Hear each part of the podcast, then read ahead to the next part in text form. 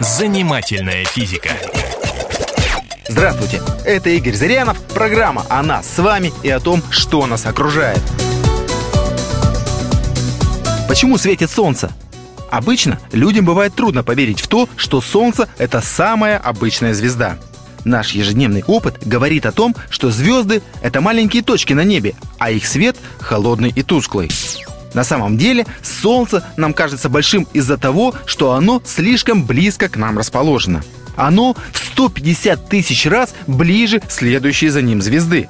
Кстати, Солнце по общезвездной классификации совсем маленькая звезда. Природа Солнца точно такая же, как и остальных звезд. Это скопление раскаленных газов. Поэтому, если мы когда-нибудь туда прилетим, мы просто не сможем туда приземлиться. Солнце – это газ, огромный пылающий шар.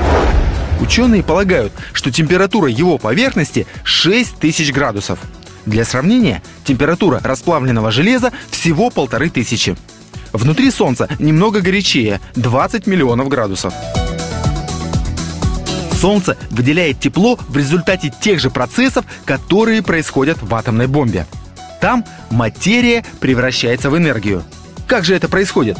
Берем 1 килограмм водорода и 7 килограммов лития. Соединяем. Должно получиться 8 килограммов гелия. Но получается всего 7.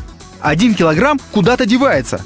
Этот килограмм превращается в излучение. А учитывая то, что счет на Солнце идет отнюдь не на килограммы, то и излучение выбрасывается огромное количество. Солнце светится. Однако Солнце будет таким горячим не всегда. По мере того, как водород в его центре будет сгорать, оно начнет расширяться.